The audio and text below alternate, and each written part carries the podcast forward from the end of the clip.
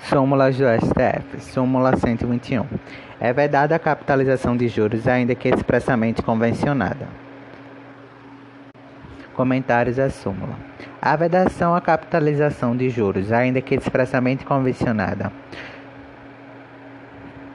é uma regra geral, mas ela admite ressalvas, não podendo ser interpretada de forma absoluta uma vez que é possível a capitalização se for expressamente pactuada e desde que haja legislação específica que a autorize. A capitalização de juros também é chamada de anotocismo e ocorre quando os juros são calculados sobre os próprios juros devidos.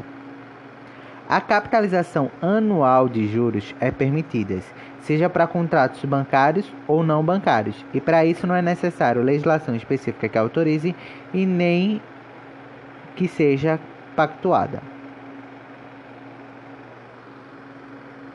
Assim sendo, a capitalização de juros com periodicidade inferior a um ano, em regra, é vedada, como a gente já viu, exceto se houver uma legislação específica autorizando e quando ela for pactuada.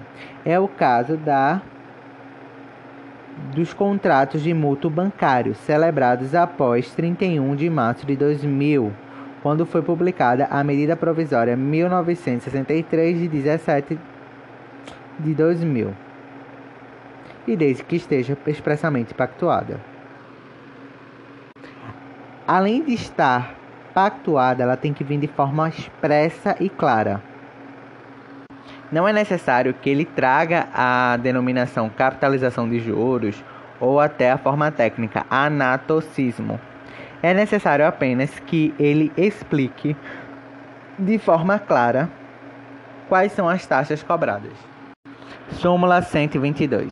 O enfiteuta pode purgar a mora enquanto não decretado o comício por sentença.